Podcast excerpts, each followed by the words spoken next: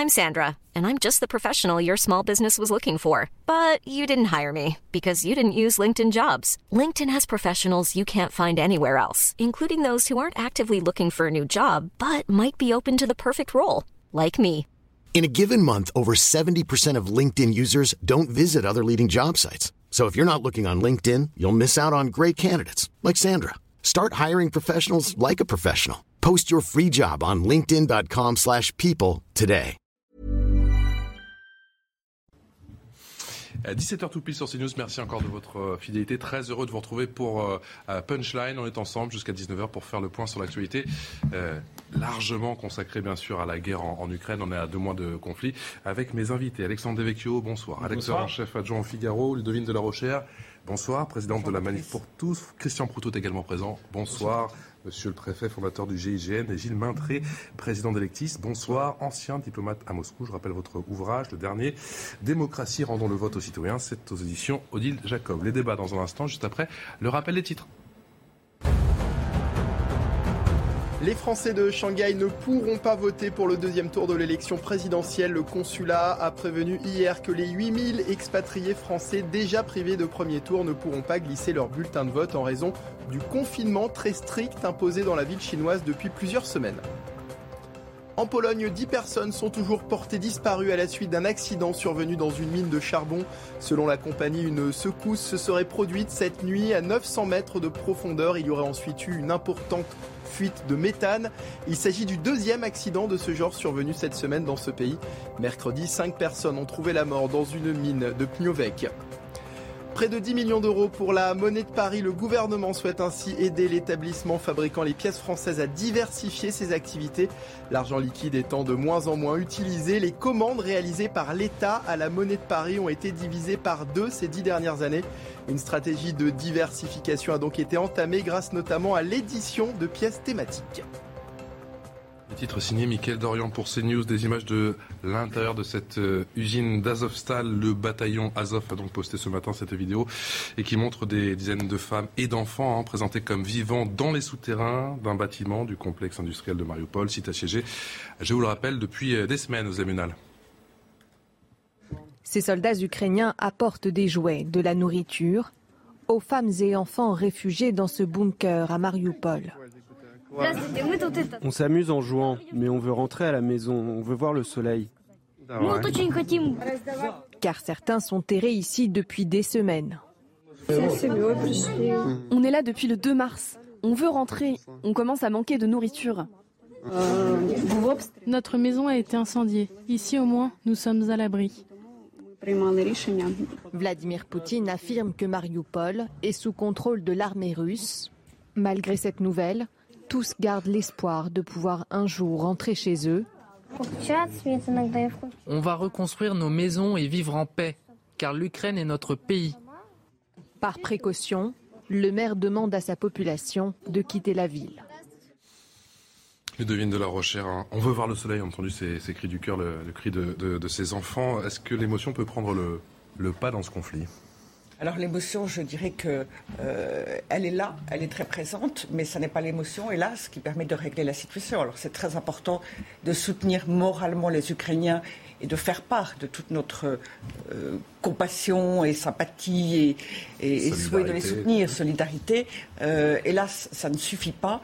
Euh, et quand on voit ces personnes, ces femmes, ces enfants, ces hommes qui sont sous terre, euh, depuis des jours et des jours, 50 jours, je crois. Oui. C'est terrible, c'est absolument terrible.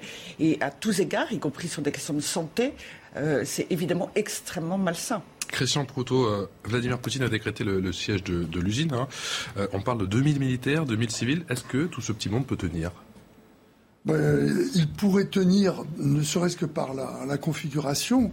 La vraie problématique, c'est euh, la, la nourriture, la logistique, euh, je dirais, de, En termes de ravitaillement de, de ravitaillement. De ravitaillement.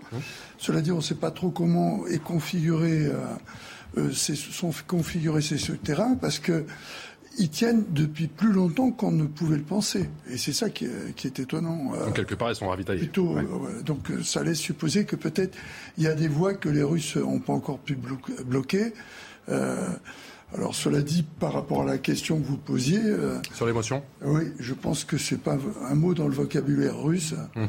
Euh, ça doit exister dans la langue russe, mais pas dans l'armée russe. Hum. Parce que quand on voit que pratiquement toutes les frappes sont sur des civils, toutes les frappes sont... Il y a peu, quand on fait le bilan, il y a peu d'objectifs qui étaient des objectifs militaires. Et alors le comble du cynisme, c'est Poutine qui dit que Mariupol est libéré. Alors ça, les bras m'en tombent ou alors il y a une mauvaise traduction. Et côté ukrainien, avec un peu de cynisme là aussi, euh, Gilles Maintré, on peut se dire que c'est 1000 civils. On dit qu'il y a 1000 civils qui euh, vivent sous terre maintenant depuis des semaines, depuis presque euh, deux mois. Est-ce qu'ils, quelque part, est-ce qu'ils servent de bouclier humain? C'est très difficile de savoir hein, sur, le terrain comment est-ce qu'ils sont venus à Azovstal.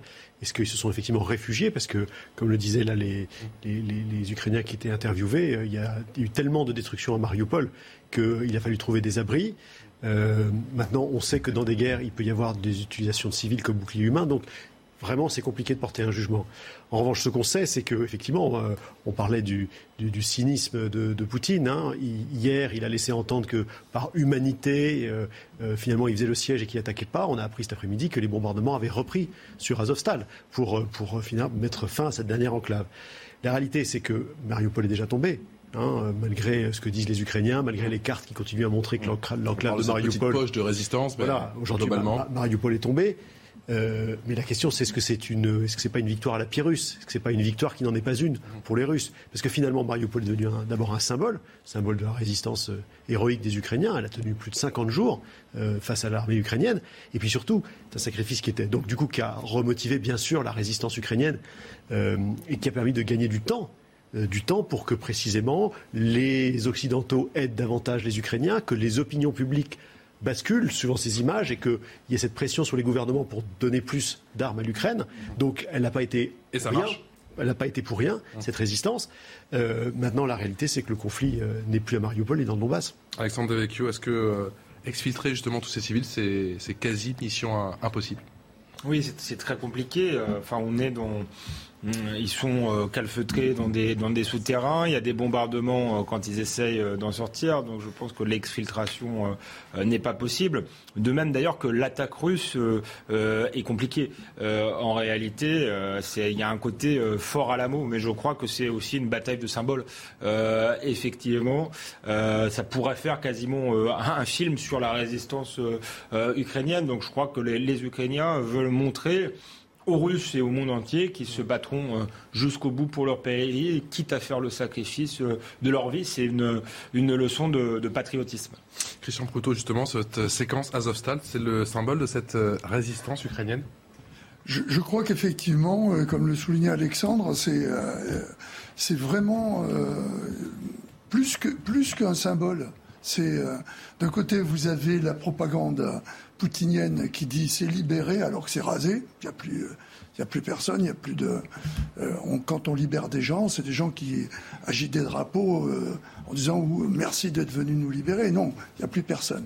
Donc on a rasé une, euh, une ville et a contrario, malgré tous les efforts qui ont été faits, il y a encore cette poche de résistance, avec ce drame quand même qu'il y a des civils où j'ai du mal à penser que c'est un bouclier humain. Je pense qu'il l'est devenu. Je pense que, euh, comme le euh, soulignait Gilles, il y, a, il y, a, dû avoir cette opportunité de pouvoir euh, mm. utiliser cette, une partie de ces souterrains pour que les gens s'abritent. Parce que la ville, et la ville est détruite à 90%. Donc, donc il y a plus, plus un endroit qui tient debout hein, dans cette ville.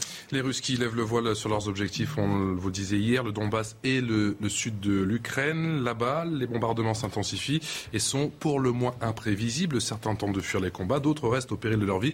Et cela à quelques encablures de la ligne de front. On voit ça avec ce sujet signé pour CNews, Sibyl de Lettres. C'est un petit îlot de normalité au milieu du chaos. À Lysychansk, à 14 km du front, le marché couvert de la ville est encore ouvert. Tetiana y vend du pain, un devoir pour cette femme de 45 ans. Ça fait 20 ans que je travaille ici. Comment puis-je partir et laisser les gens simplement sans pain Si je n'étais pas là, que mangeraient-ils Malgré les risques de bombardement, ils sont des dizaines à venir se ravitailler ici chaque jour. Si les Russes gagnent, tout changerait, tout ce serait le Moyen Âge, ce serait l'oppression. Nous ne voulons pas de ça. À quelques kilomètres de là, à Severodonetsk, les derniers civils se sont regroupés dans le sous-sol de cette usine. Face à l'aggravation de la situation, les plus fragiles sont évacués par la Croix-Rouge. Nous continuons à évacuer, mais souvent les personnes qui sont restées ne veulent pas partir. Elles nous disent, nous sommes nés ici, nous mourrons ici. Les bombardements résonnent au loin. Alors que la guerre entrera dimanche dans son troisième mois, aucune trêve ne se dessine. L'objectif de l'armée russe, établir un contrôle total sur le Donbass et le sud de l'Ukraine. Christian Proto, est-ce que vous avez été surpris par euh, l'annonce, par le fait que les Russes lèvent le voile sur leurs objectifs Est-ce qu'il faut les croire Le Donbass et le sud du pays euh, de toute façon, à partir du moment où il y a eu cet échec cuisant, parce que moi, je, contrairement à ce qu'on a pu dire par moment, où c'était une stratégie pour regrouper des forces et tout, je pense vraiment que l'attaque sur Kiev a été un échec militaire. Hein. C'est pas tant. Ce qui peut expliquer en plus ces violences qu'il y a eu et qui se passent toujours quand une armée recule. Dans la région de Kiev. Voilà. Euh, c'est toujours VVP, un vol, viol et pillage. Hein. Donc on connaît ça, surtout quand l'armée est mal tenue, ce qui semble être le cas, puisque on le sait, il n'y a pas de structure intermédiaire dans le commandement russe où il y en a peu mhm. en matière de sous-officiers. Donc pour en revenir au Donbass, ils ont été obligés, parce qu'il ne faut pas oublier qu'il y a une guerre de communication qui est interne pour, pour la Russie, pour Poutine. Montrer que cette opération spéciale, en fait, est là pour la bonne cause. La bonne cause, c'est comme il l'a fait en Géorgie, euh, comme il l'a fait avec la Crimée, c'est de dire ça c'est chez nous, donc ça nous revient, et dire à son opinion publique, nous allons libérer euh, nos compatriotes. Et à ce moment-là, ils ont changé complètement de stratégie militaire. Mais quand vous, euh, par rapport à l'objectif initial, qui, je pense, et on est plusieurs à l'avoir échangé autour de, cette table à plusieurs reprises, était dans, l'esprit des renseignements de la partie du FSB qui, comme par hasard, a été dissoute il y a peu de temps, celle qui devait faire de la désinformation et de l'information sur ce qui se passait en Ukraine avec la possibilité de mettre un gouvernement fantoche comme ça a été fait ailleurs. Mmh. Ça n'a pas marché. Donc, pour faire euh, la victoire à la Pyrrhus qu'évoquait Gilles tout à l'heure, euh, le Donbass reste la meilleure manière, entre guillemets, de ne pas perdre la face. Devine de la recherche. D'autant plus que, alors, pardon, pour revenir à Mariupol, euh, symboliquement, c'est quand même là où se trouve le fameux régiment Azov, mmh. dont on a dit qu'il avait été rejoint par des éléments néo-nazis. Euh, Vladimir Poutine a annoncé vouloir dénazifier. On sait aussi que le 9 mai... D'ailleurs, des images qui sont livrées par le bataillon Azov. Hein. Euh, voilà. Euh, on sait alors quelle, est la réalité de, ces, de la présence d'éléments néo-nazis, on n'en sait rien, mais en tout cas, c'est ce qui est dit et c'est ce qui semble être attesté en Occident aussi, enfin en France. mais par ailleurs, M. Poutine a une grande fête extrêmement importante le 9 mai euh, en souvenir de, la fin de la guerre euh, de 1945 et de la victoire euh, des communistes contre les nazis. Et, et Mariupol a un intérêt comme étant donnant un accès vers la mer Noire. Et donc, euh, euh, pour lui, politiquement, stratégiquement, euh, effectivement, c'est triplement intéressant. Et on peut bien imaginer que arriver jusqu'à la fin de la prise de Mariupol, et ça n'est pas encore fait, est important. Et puis de là, à partir de Mariupol, il y a l'Est, le Donbass qui l'intéresse, ou est-ce qu'il voudra continuer et poursuivre tout ce qui se passe vers le sud, vers le sud-ouest, pour étendre son occupation euh, de, l'Ukraine. On parlera d'Odessa dans un instant, puisqu'il y a eu plusieurs frappes visiblement à, Odessa. Il y a au moins huit morts. Mais Gilles Maintré, j'aimerais vous montrer et attirer votre attention sur ces images. Encore une fois, hein, c'est à prendre avec beaucoup de précaution, des images satellites qui semblent montrer des fausses communes à Manouche. Ça se trouve près de Mariupol. C'est à 20 km de Mariupol. Des occupants auraient enterré entre 3000 et 9000 résidents dans ces fausses communes. C'est ce que annonce la mairie de Mariupol. Des informations, encore une fois, à prendre avec précaution, mais ces images satellites forcément interrogent. Alors oui, bien sûr. Donc, c'est pas l'existence de, de, de, fausses communes, par, pardon, par elles-mêmes, qui veulent dire qu'il y a eu des, massacres. Hein. Ce que ça veut dire, c'est que des massacres, des massacres, euh, mhm. euh, des, tueries spécifiques, comme on a pu en voir en Boucha. S'il y a eu des massacres, c'est le massacre de Mariupol, le bombardement. Euh, on sait qu'il y a eu beaucoup de civils qui ont trouvé la mort, d'où probablement les fausses communes. ce, qui, frappe, c'est l'ampleur. Puisque sur une seule faute commune, on voit déjà près de 10 000 corps. On, parle pour l'instant de peut-être 20 000 morts à Mariupol. Ce chiffre est probablement tout à fait sous-estimé, parce que si on commence à voir les premières fausses communes avec des nombres aussi, euh, aussi énormes, évidemment, c'est complètement glaçant. Euh, moi, je voudrais revenir sur, cette, annonce de, la stratégie russe euh, qui, était avant-hier. c'est très troublant, parce qu'elle a été faite d'abord par un, par un haut gradé russe, hein, Minekayev, qui est, lui, gouverneur du district central militaire de Moscou, qui n'est pas du tout impliqué de manière directe dans ce conflit, qui n'est pas du tout un des porte-paroles habituels de la stratégie russe. C'est ni le C'est pas n'importe qui non plus. Ah non, non, c'est plus n'importe qui, ce que je dis. Oui, alors numéro 4, c'est compliqué à savoir. Hein. Il y a un débat d'experts sur sa position. C'est pas n'importe qui. Exact. Mais c'est, en tout cas, c'est pas, c'est pas, le, c'est pas un général, euh, une étoile. Quoi. Euh, en plus, il, il l'a dit euh, à un congrès des industries, des industries de défense à Sverdlovsk, donc quelque chose d'assez, d'assez local dans, la suite de, son, intervention, il y a eu euh, un édito aujourd'hui dans RIA Novosti euh, par Piotr euh, Akapov, qui est un, des, éditorialistes, qu'on avait connu au début du conflit. C'était celui qui avait posté des grands articles dithyrambiques en disant contre l'Occident et qui avait été retiré en ligne. Et là, il va beaucoup plus loin. Il dit en fait, ce n'est pas simplement le Donbass, le sud de la Russie, la jonction avec la Crimée et avec la Transnistrie. Ça, ce serait la phase 2, dit-il. Derrière ça, il y aurait une phase 3 et la phase 3, c'est toute la ce qu'ils appellent la nouvelle, nouvelle Russie. Nova Rossiya, c'était cette partie de l'Ukraine qui avait été, euh, euh, disons, euh, fondée, colonisée par Catherine II à l'époque, et qui correspond à toute cette partie-là. Et on se demande pourquoi est-ce que des voix comme ça, latérales, toutes proches du pouvoir, hein, toutes euh, d'une certaine façon un peu autorisées, mais font de la surenchère sur, euh, sur ce déploiement russe. Est-ce que c'est bien sûr de la propagande pour euh, impressionner les Ukrainiens en disant voilà, on n'est pas du tout prêt à lâcher? Est-ce que c'est une façon aussi de faire diversion pour que les Ukrainiens ne se massent pas, les armées ukrainiennes ne se passent pas uniquement sur le Donbass? Est-ce que c'est aussi dans l'optique de négociations futures en disant regardez, on voulait aller jusqu'à là, puis finalement on ne demande que ça. Euh, il y a quelque chose qui est assez difficile à lire. 17h passé de 15 minutes, le rappel des titres. Mickaël Dorian. Alors qu'en métropole, les bureaux de vote n'ouvrent que demain, à Montréal, plusieurs Français ont déjà, comme vous le voyez, effectué leur devoir de citoyen. Il était 14h chez nous lorsque les 39 bureaux de vote de la principale ville du Québec ont ouvert. Cette année, quelques 67 000 Français sont inscrits sur les listes électorales du consulat de France à Montréal. C'est 10 000 de plus qu'en 2017. Début des vacances de printemps pour la zone C, la dernière à partir cette année et sur les routes selon Bison Futé, c'est vert dans le sens des départs et des retours ce samedi. Demain ce sera orange en Ile-de-France dans le sens des départs et vert sur tout le territoire dans le sens des retours. A noter que ce week-end, toute la France est en vacances. Les élèves de la zone B reprennent lundi. Et puis bonne nouvelle pour les supporters parisiens, le PSG n'est plus qu'à un point du titre. Un match nul suffira donc ce soir face à Lens.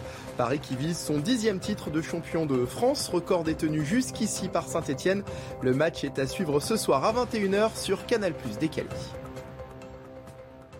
Michael Dorian, je rajoute qu'on vient de l'apprendre que Max Verstappen, hein, c'est la Formule 1, partira en pole position demain à Imola, Grand Prix, Grand Prix bien évidemment à vivre sur l'antenne de Canal+. On continue à parler de cette euh, crise, de cette guerre en Ukraine, 59e jour. On parlait beaucoup de Mariupol, cette situation dans, le sud. Que dire de d'Odessa Est-ce que c'est la, le prochain objectif des Russes? En tout cas, il y a eu plusieurs explosions qui ont été entendues tout à l'heure dans cette euh, ville portuaire sur la mer Noire barricadée depuis le, début de, cette guerre. Selon les autorités locales, des infrastructures portuaires ont été touchées. Il y a au moins cinq morts. Mariupol, alors on se dit que c'est peut-être une question de temps, mais Odessa, ce serait peut-être une autre paire de manches. Écoutez le sentiment du général Paloméros. Odessa, euh, c'est un gros morceau quand même. Hein. Il faut voir un peu le contexte euh, géopolitique, géologique, géographique. Euh, il y a beaucoup d'eau. Donc les, Ukrainiens peuvent se défendre, là, il n'y a, pas de souci. Et en plus, euh, les Russes font déjà un blocage de fait euh, de l'activité ukrainienne. Et moi, pour moi, le, deuxième souci, il est là, c'est cette économie ukrainienne qui est étranglée euh, de, toutes parts. et, combien de temps peut-elle résister à, ce blocus hein? Gilles Mintressi, les Russes prennent Mariupol puis Odessa. Est-ce qu'ils sont en position de force pour négocier? Alors, enfin, Mariupol est déjà tombé, hein, donc, et, et, Odessa, pour l'instant, c'est extraordinairement prospectif, parce qu'il y a eu des bombardements sur, sur Odessa, comme il y en a eu d'ailleurs dans des parties de l'ouest de l'Ukraine, à Lviv ou sur la, sur la frontière. On n'a pas pour l'instant de mouvement de troupes. Euh, qui, qui, qui, clairement vise à un encerclement ouais. d'Odessa. Mmh. D'une part, parce que les, les, troupes russes ont arrêté leur progression il y a déjà longtemps sur la partie est, hein, au niveau de Mykolaïev. Ensuite, parce que la, la, la, la marine russe bah, d'une part, le, navire amiral est tombé. D'autre part, vous savez que les Turcs ont coupé euh, les détroits, donc ne peuvent pas avoir de nouveaux navires qui rentrent. Donc on voit qu'on n'a pas du tout la même configuration stratégique sur le terrain. En revanche, s'il y a un point commun, c'est que ces deux villes symboles, euh, Mariupol et Odessa, symboles d'abord stratégiquement, parce que ce sont les, deux points de contrôle, hein, les deux ports de contrôle de la mer Noire, et puis, symbole euh, dans, cette idée de, la Russie de vouloir reconquérir cette nouvelle Russie dont on parlait tout à l'heure. Hein. D'ailleurs, c'est deux noms, noms, deux noms grecs. Hein. Odessa, ça vient d'Ulysse, Mariupol, c'est la ville de Marie. Vraiment, c'était fondé par les Russes.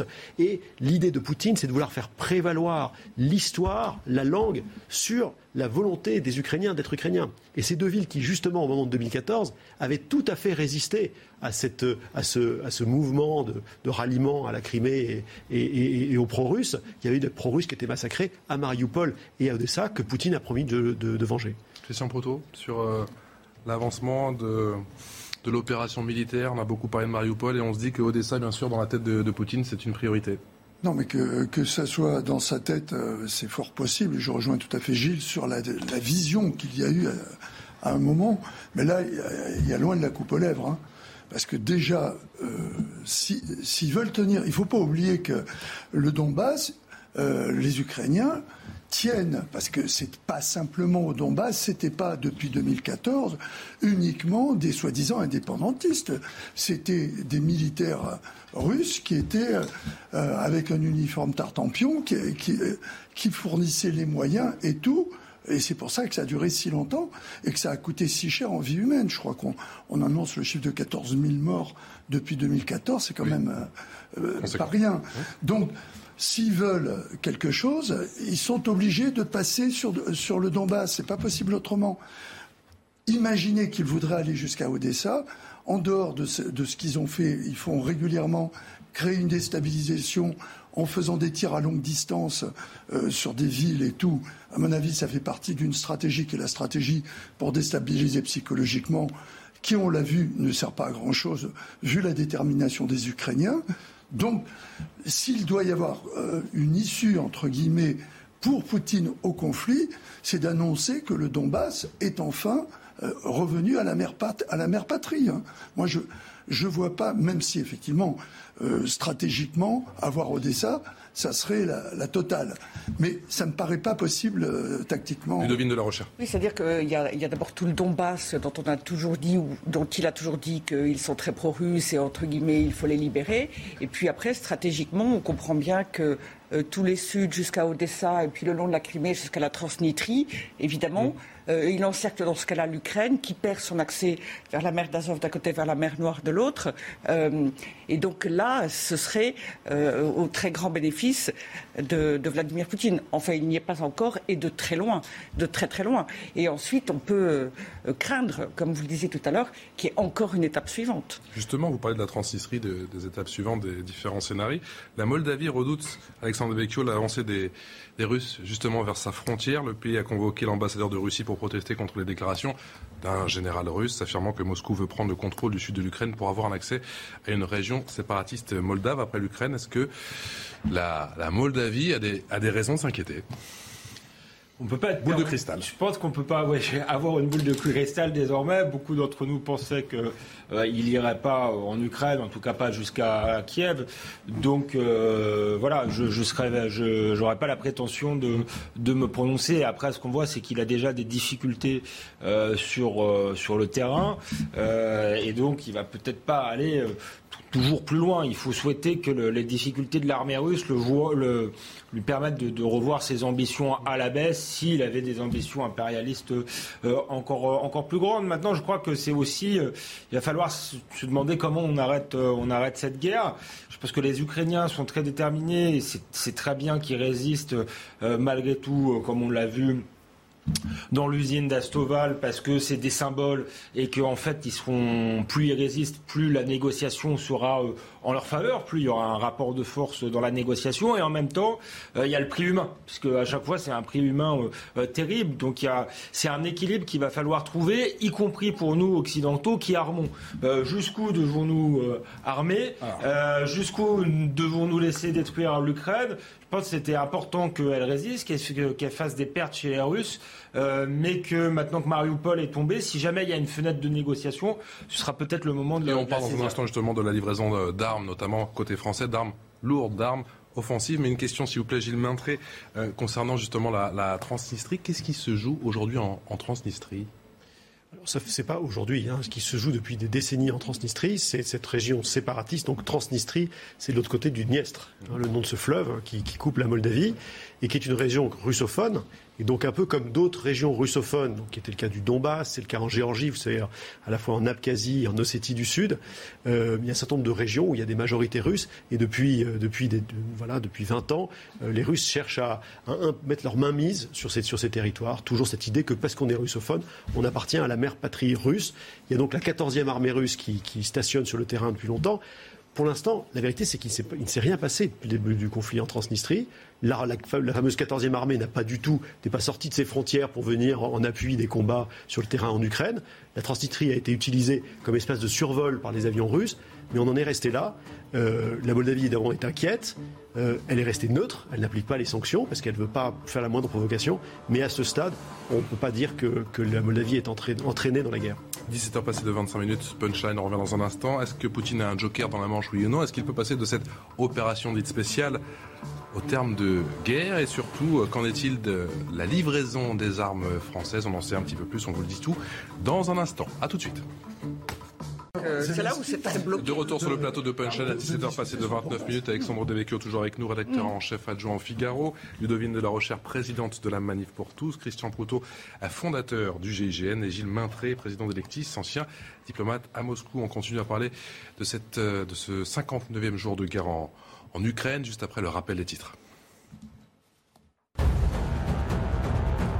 Au moins cinq personnes ont été tuées dans des frappes russes ce samedi à Odessa. Le chef de cabinet de la présidence ukrainienne a précisé qu'un bébé de trois mois faisait partie des victimes. Le bilan provisoire fait état également de 18 blessés. L'armée de l'air ukrainienne affirme sur les réseaux sociaux que les forces russes avaient tiré une série de missiles. Deux d'entre eux ont touché une installation militaire, deux autres des immeubles d'habitation. Le nombre de réfugiés ukrainiens continue d'augmenter. Au total, près de 5,2 millions d'Ukrainiens ont fui leur pays depuis le début de l'invasion russe en février dernier. Les femmes et les enfants représentent 90% de ces réfugiés. Les hommes de 18 à 60 ans susceptibles d'être mobilisés ont interdiction de partir. Et puis le prix du verre flambe, principal facteur la hausse des prix du gaz utilisé dans les fours destinés à la préparation du verre. Une situation qui inquiète les producteurs de boissons alcoolisées. La Fédération des industries du verre se refuse toutefois à parler de pénurie. Pour le rappel des titres, l'Ukraine reçoit désormais régulièrement un chars, canons et autres batteries de missiles des pays de l'OTAN pour contrer l'offensive russe dans le Donbass. Paris annonce, c'est une première, la livraison d'armes lourdes, d'armes offensives, notamment concernant des canons César, Mathilde Moreau. C'est un renfort attendu par l'armée ukrainienne. Le César, un camion tout-terrain équipé d'un canon très précis. Plusieurs d'entre eux sont en train d'être envoyés par la France pour soutenir l'Ukraine.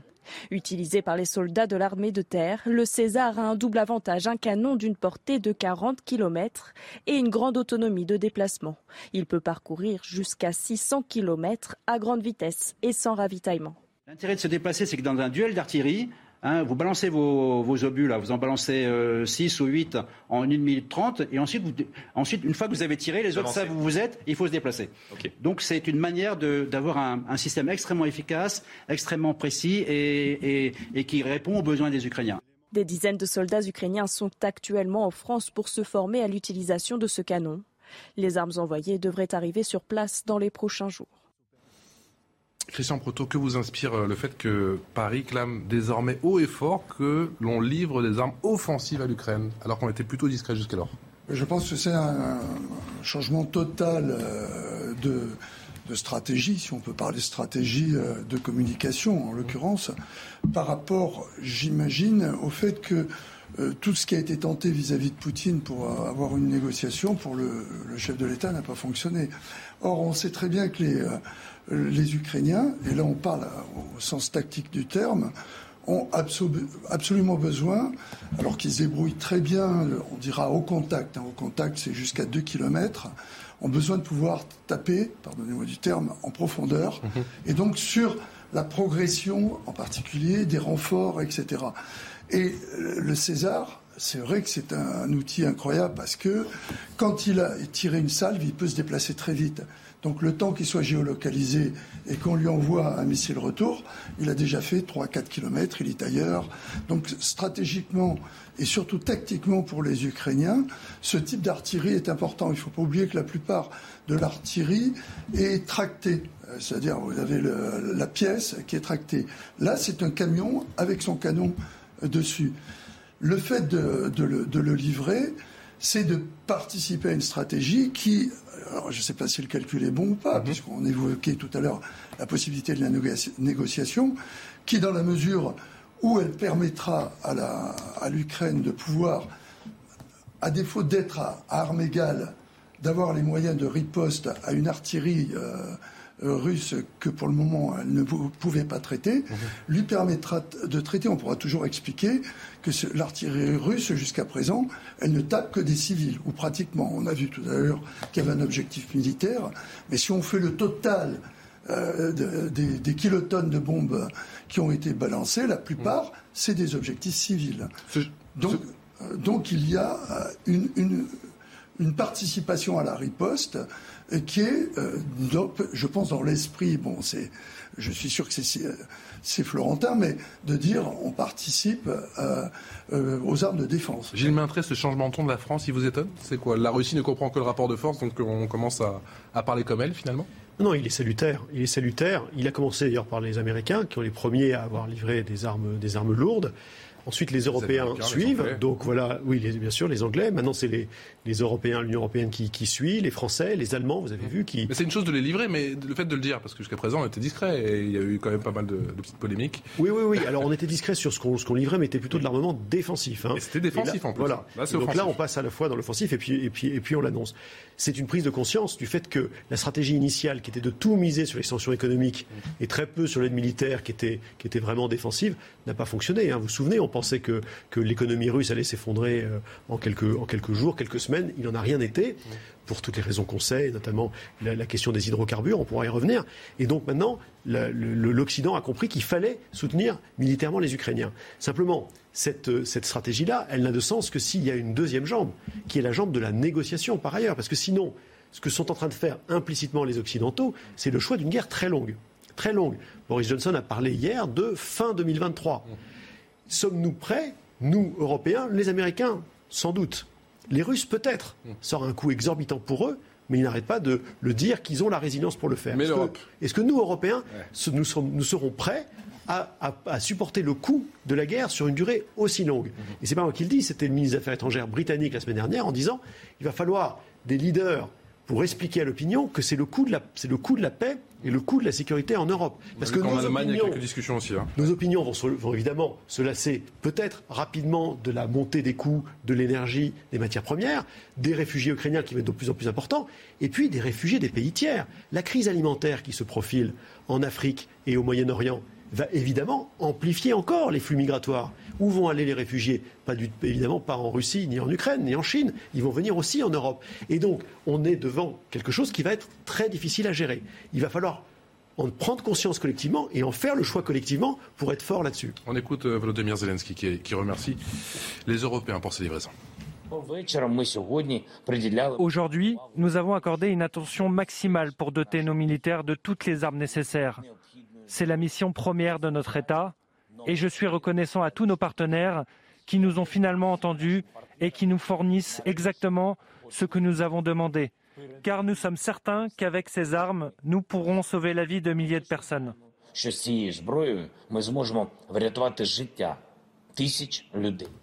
Ludovine de la Rochère, avec la livraison de ces armes offensives, est-ce qu'on se rapproche un peu plus du statut de co-belligérant? On s'en rapproche. Le changement n'est pas majeur, euh, on s'en rapproche un petit peu. Euh, l'impression qu'on a, que j'ai pour ma part, c'est que on teste. C'est-à-dire qu'au départ, rappelez-vous, enfin au départ, le premier mois, euh, il avait été proposé, il avait été envisagé par la Pologne de livrer des avions. Et puis les États-Unis avaient catégoriquement refusé, estimant que c'était dangereux, que c'était une escalade. Et puis finalement, on a l'impression que de livraison en livraison, d'annonce en annonce, ça passe. Enfin, ça passe. Euh, je m'entends. Je veux dire, euh, il n'y a pas eu de menaces et de, réaction, de menaces nucléaires, pour être clair, de la part de Vladimir Poutine. Et du coup, on avance à pas de loup. Euh, mais, il teste quelques missiles quand même. Hein. Alors, c'est tout à fait exact, mais disons que petit à petit, euh, l'état d'esprit, l'état d'esprit, parce que vous vous souvenez, à un moment donné, on disait Vladimir Poutine, euh, euh, potentiellement, pardon, vraiment atteint sur un plan psychiatrique et tout, ce qui n'est pas le cas en réalité. il ne raisonne peut-être pas comme nous, tout cela nous paraît fou. ignoble, infâme, etc., etc., monstrueux, mais il n'est pas fou. et donc, il y a peut-être euh, petit à petit, on peut estimer davantage ce qu'il est possible de faire ou pas euh, face à Vladimir Poutine. Et quant à M. Zelensky, évidemment, il remercie euh, ses partenaires. Je ne sais pas si c'est le bon terme, mais c'est celui qu'il emploie. Il est important pour lui de donner du courage aux Ukrainiens et de leur dire nous sommes aidés, on nous envoie du matériel. Ça, c'est évidemment extrêmement important pour lui dans une phase qui est très difficile, en particulier avec ce symbole de Mariupol, qui est très difficile pour ses compatriotes. Paris assume la livraison d'armes euh, offensives et Paris le clame haut et fort. Est-ce que euh, vous le comprenez? Moi, je crois effectivement que, Vladimir n'est pas, Poutine n'est pas fou et que peut-être s'il y avait eu une peur d'un espèce de, réflexe euh, fou justement qui nous bombarde avec une arme nucléaire pour rien. Je pense que on a bien vu que ce ne serait pas le cas. Euh, il, agit quand même avec un minimum de, de, raison, hein, comme, comme ça a été dit. logique, Qui n'est pas la nôtre, mais en tout cas de logique, exactement, c'est le, le, bon terme. Euh, donc effectivement, je pense que le risque euh, n'est pas là, mais je rejoins ce qu'a dit Gilles Montré. Je crois que le, le problème, c'est pourquoi faire? C'est-à-dire que plus on arme les Ukrainiens, plus cette guerre effectivement va être longue et, et plus il risque d'y avoir un coût humain il faut voir s'il est utile, je crois, ou, inutile.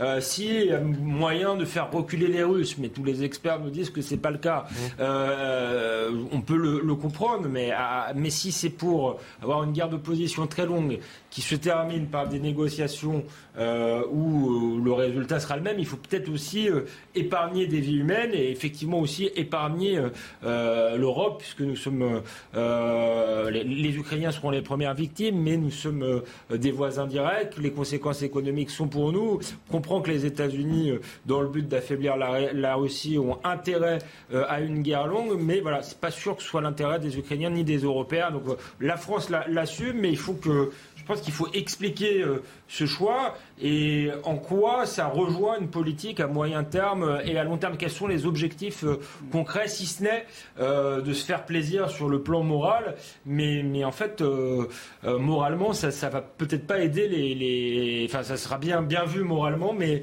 factuellement, ça ne va pas forcément aider. Avec la livraison d'armes offensives, Christian Proto, est-ce qu'on devient co-belligérant? On ne devient, pas plus co-belligérant que ne l'ont été les Américains quand ils ont donné des, euh, Stingers pendant la guerre d'Afghanistan, qui a coûté, je crois, 250 hélicoptères à la Russie, euh, à l'époque où, euh, la vision de l'Afghanistan avait un problème géostratégique, une approche géostratégique pour les Américains différente. Et, et pourtant, tout le monde savait que c'était des, des Stingers qui tapaient les hélicoptères. Donc après euh, c'est effectivement euh, Poutine avec tout, tout ce qu'on a, on a du mal à imaginer, à serrer sur, sur son comportement, qui va emporter la, la décision de négocier ou pas. Et je ne rejoins pas ce que vient dire Alexandre, parce que c'est quand il cite les experts militaires, les experts avaient dit que ça, allait tomber en une semaine. Hein. On, on, en est, on en est à 60 jours. Donc que les Russes ne reculent pas euh, c'est peut-être possible sur une certaine distance, mais pour le moment, ils n'avancent pas. On en vient au naufrage du Moskva. Ils avancent plus, ce pardon, drame national, cette humiliation, même disent certains, pour les Russes. La Russie qui donne justement un premier bilan d'un mort et de 27 disparus. Elisa Lukavski. Pour ce qui est du Moskva, ce croiseur russe qui a fait naufrage euh, la semaine dernière, eh bien, le ministère russe de la Défense a hier fait état euh, d'un bilan d'un mort et de 27 membres d'équipage disparus. Les 396 autres personnes qui se trouvaient à bord auraient été évacuées. C'est important car c'est la première fois que les autorités russes reconnaissent des pertes lors de ce naufrage. Elles avaient même, dans un premier temps, affirmé que euh, tout l'équipage était sauf. Ce qu'on constate, eh bien, c'est que les pertes russes, elles sont chiffrées différemment selon qu'on se place de côté des autorités ukrainiennes ou du côté des autorités euh, russes. Le ministère de la Défense ukrainien a hier dressé un bilan de ces pertes russes depuis le début de l'offensive. 21 200 soldats seraient morts, 176 avions, 153 hélicoptères ont été touchés, 838 chars d'assaut, 2162 blindés et 8 bateaux mis hors d'usage. Côté russe, eh depuis le début du conflit, seuls deux bilans officiels ont été fournis. Le dernier, il date du 29 mars dernier. Il annonçait euh, 1531 morts et euh, 3825 blessés, des chiffres qui seraient largement sous-estimés. Il y a un peu plus de deux semaines, le gouvernement russe a d'ailleurs évoqué des pertes militaires importantes, je cite, sans pour autant réussir à chiffrer ces pertes. Et sans surprise, Gilles Montré, euh, sur euh, les pertes, euh, sur les, victimes, sur les, soldats qui sont morts, c'est propagande contre propagande? C'est un élément de communication majeur euh, euh, en, temps de, guerre. Donc on a eu de manière évidente une sous-estimation de- la pure propagande côté russe. Malheureusement, il y a probablement la même chose côté ukrainien. hein. Les morts ukrainiens sont, très vraisemblablement plus importants. J'ai envie de dire, peu importe, on n'est pas là en train de se réjouir parce qu'on a tué plus de Russes ou parce qu'on a tué plus d'Ukrainiens. hein. La, euh, la réalité, c'est les morts sur le terrain et c'est- et la guerre qui s'enlise. Si les la guerre victimes qui étaient très nombreuses côté russe, ça pourrait avoir un, retent- un retentissement. oui, bien sûr, mais on voit bien, de la on voit bien que là, russe, la guerre est en train de s'enliser, s'enliser côté, côté russe, euh, et qu'on est parti dans, dans cette guerre euh, très longue. Je vais revenir sur cette histoire de, de co-belligérance. Euh, Est-ce qu'on est co-belligérant parce qu'on livre des armes lourdes? Bah alors, Au sens du droit international, non. hein, le fait de livrer des armes, pas du tout. Sinon, d'ailleurs, il y aurait il n'y aurait plus d'industrie d'armement dans le monde, parce qu'on passe notre temps à livrer des armes à des pays qui sont en guerre. Bon. Euh, la vérité, c'est ce qu'on devient co-belligérant aux yeux de Poutine. Et ça, évidemment, il faudrait dans la tête. J'ai l'impression qu'on Poutine. depuis longtemps.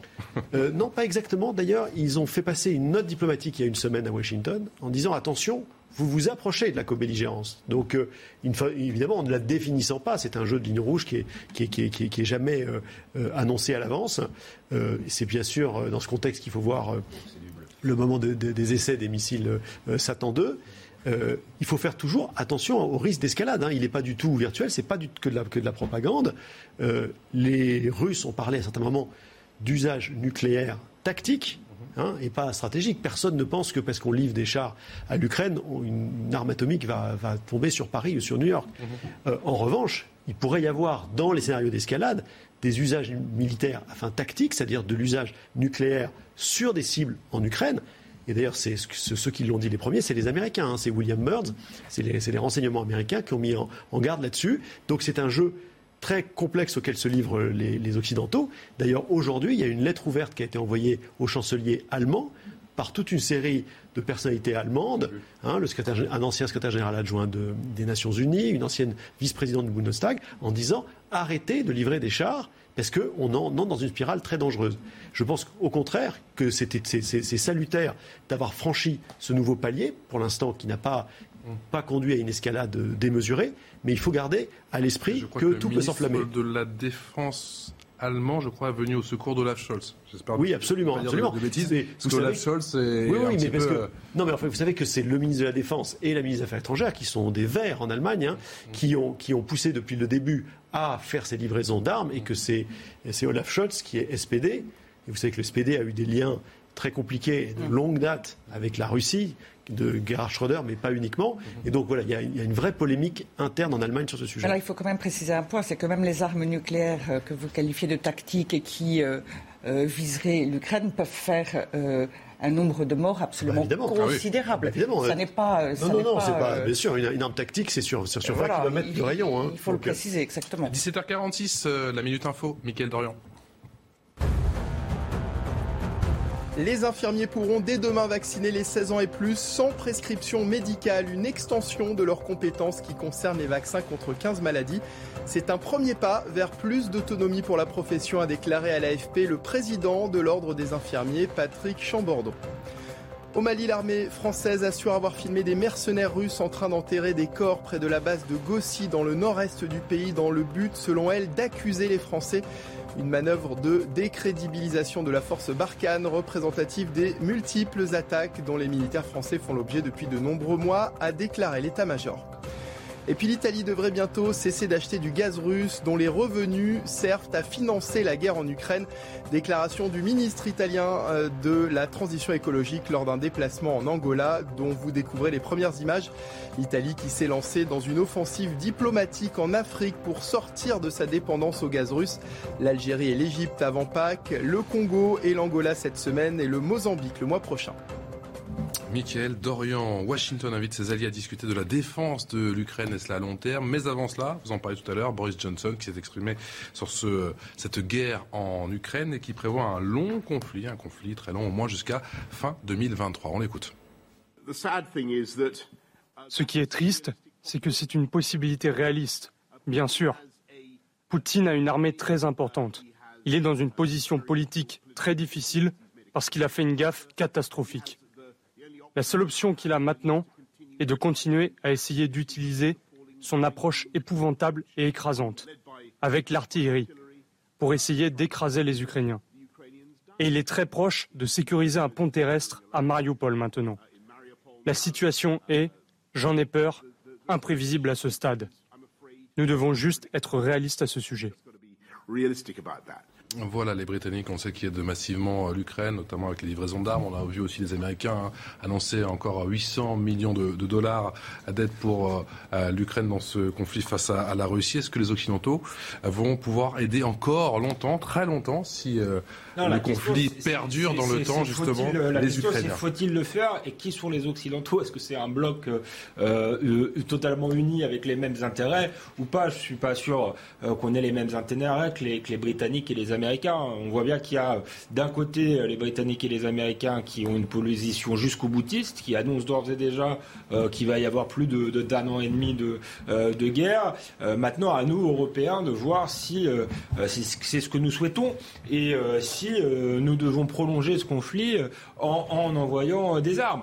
Peut-être qu'il faut le faire, peut-être que ça va avoir des résultats, mais je pense qu'il faut définir les objectifs et savoir jusqu'où on va. Sur Boris Johnson, euh, on voit bien que lui, euh, il est sur une île, donc les, conséquences pour lui sont, moins importantes. Ça va lui permettre de renforcer le partenariat privilégié euh, avec les États-Unis. En plus, sur le plan interne, je pense qu'il fait un peu de politique interne parce qu'il est en difficulté. Boris Johnson, à cause des fêtes qu'il a fait pendant le Covid, ce qui passe assez mal en Grande-Bretagne. Donc ça lui permet un peu de faire diversion. Et en plus, on sait que c'est quelqu'un qui a beaucoup d'admiration pour Churchill. Donc là, il s'amuse, je pense, à prendre une posture Churchill chilienne, nous résisterons jusqu'au bout euh, face euh, au, totalitarisme euh, russe. voilà, moi je comprends très bien sa stratégie, il défend ses intérêts politiques, les intérêts de, son pays. Est-ce que ce sont les nôtres? Je ne suis pas sûr. Et en précisant que la Grande-Bretagne ne reçoit pas, n'accueille pas de réfugiés ukrainiens. Non plus, il, y a, une part de, cynique et de réalisme politique que moi je respecte parce que je pense que les nations doivent défendre leurs intérêts, mais nous, nations européennes, devons aussi défendre les intérêts. Intérêts. Il faut comprendre qu'on était proche d'un proche d'un accord hein, il, y a, il y a 15 jours. Alors proche, entre proche et y être, hein, il y a évidemment un, abîme, hein, tant mm. qu'on n'y était pas. Mais c'était de l'aveu même euh, des, Ukrainiens et des Russes.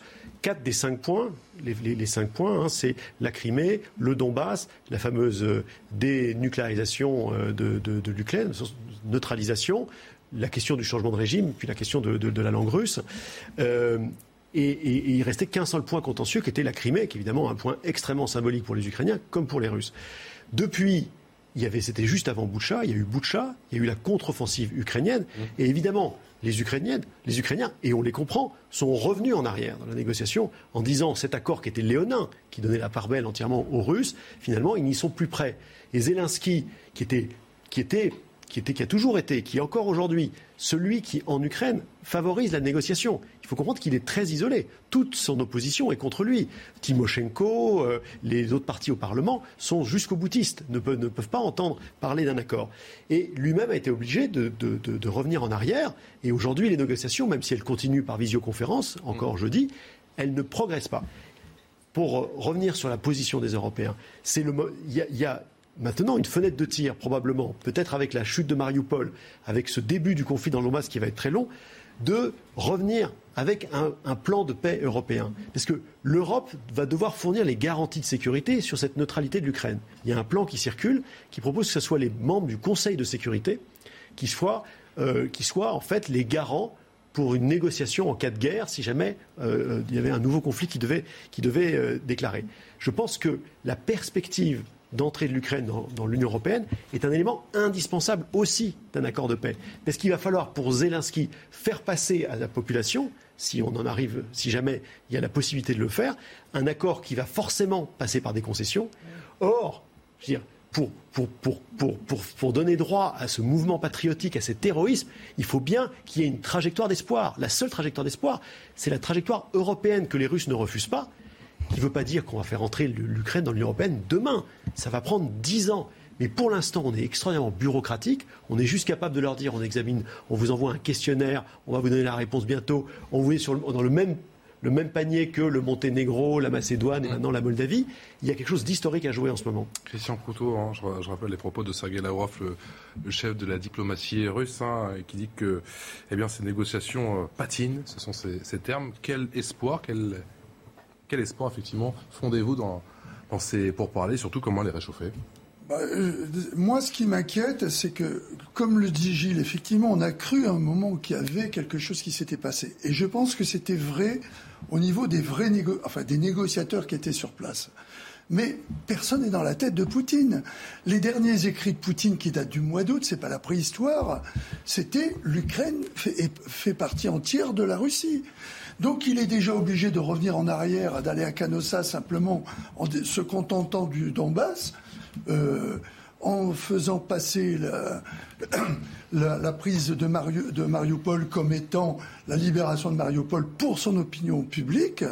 Mais on ne va pas me faire croire que toute la ceinture de, protection qu'il avait prévue autour de la Russie, qu'il a commencé avec la Biélorussie, la Crimée et ensuite l'Ukraine, va, l'arrêter là. Il a dans sa tête, dans sa, son fonctionnement, cette, euh, cette obsession d'avoir euh, une espèce de ceinture comme avait l'URSS à l'époque de, euh, de, des territoires qu'il y avait, qu'il y avait autour de, de l'ex-URSS. Moi, j'ai montré, c'est intéressant aussi ce que vous m'avez dit en parlant de l'opposition ukrainienne qui joue un, rôle important. Est-ce que euh, Volodymyr Zelensky, elle est, elle est main libre au final pour, euh, pour négocier? Alors, aujourd'hui, il est dans une telle position de popularité et de leadership que, c'est bien sûr lui qui peut donner la direction. Mais comme vous le dites, euh, il, est, il, a, il a ses oppositions. Il a ses oppositions politiques hein, au Parlement depuis le début, qui ne l'ont jamais ménagé. Et maintenant, il a aussi à prendre en compte le ressenti de la population ukrainienne. Une guerre plus elle progresse, plus elle est difficile à arrêter. Comment justifier que, lorsqu'on a perdu son frère, sa mère, son père, on va, on va pouvoir déposer les armes? Il a dit qu'il mettrait à référendum un projet de n'importe quel projet de paix. C'est très intelligent et c'est une obligation euh, morale, historique, mais ça rend les choses encore plus difficiles. Et on continue pas dans un instant. Merci à tous les quatre. À tout de suite dans Punchline. 17h passé de 59 minutes. Merci encore de votre fidélité. La suite de Punchline, toujours avec euh, Alexandre Delvecchio, qui est rédacteur en chef adjoint Figaro, avec Christian Proutot, qui est fondateur du GIGN, avec Gilles Maintré, qui est président d'Electis et ancien diplomate à Moscou, et vient de nous rejoindre. Bonsoir François Bernard Huy, directeur de recherche à l'IRIS. Le rappel des titres avec euh, Isabelle Piboulot. Second tour de l'élection présidentielle, certains bureaux de vote sont déjà ouverts, comme à Montréal. Il était 14 heures chez nous lorsque 39 bureaux de vote de la principale ville du Québec ont ouvert. Cette année, près de 67 000 Français sont inscrits sur les listes électorales du Consulat de France à Montréal. C'est 10 000 de plus qu'en 2017. Début des vacances de printemps pour la zone C avec un week-end paisible sur les routes. Selon Bison Futé, c'est vert dans le sens des départs et des retours ce samedi. Demain, ce sera orange en Ile-de-France dans le sens des départs et vert sur tout le territoire dans le sens des retours. Les élèves de la zone B, quant à eux, retourneront à l'école lundi. En Ligue 1, l'étoile du dixième titre du Paris Saint-Germain à portée de main. Il ne manque plus qu'un point au PSG pour être sacré champion de France. Un match nul suffira donc ce soir face à Lens au Parc des Princes. Paris vise son dixième titre, un record détenu jusqu'ici par les Verts de Saint-Etienne. Match à suivre ce soir à 21h sur Canal Plus décalé. Isabelle Piboulot. Allez, demain, l'Ukraine, euh, vous le savez, entre dans son troisième mois de guerre. Le pays qui reçoit désormais régulièrement chars, canons et autres euh, batteries de missiles de, pays de l'OTAN. Et cela depuis le début de l'invasion russe. Paris annonce, et c'est une première, la livraison d'armes lourdes, d'armes offensives, notamment des canons César. Mathilde Moreau. C'est un renfort attendu par l'armée ukrainienne. Le César, un camion tout-terrain équipé d'un canon très précis. Plusieurs d'entre eux sont en train d'être envoyés par la France pour soutenir l'Ukraine. Utilisé par les soldats de l'armée de terre, le César a un double avantage, un canon d'une portée de 40 km et une grande autonomie de déplacement. Il peut parcourir jusqu'à 600 km à grande vitesse et sans ravitaillement. L'intérêt de se déplacer, c'est que dans un duel d'artillerie, Hein, vous balancez vos, obus, là, vous en balancez 6 euh, ou 8 en 1 minute 30, et ensuite, ensuite, une fois que vous avez tiré, les autres savent où vous êtes, il faut se déplacer. Donc c'est une manière d'avoir un, système extrêmement efficace, extrêmement précis et, et qui répond aux besoins des Ukrainiens.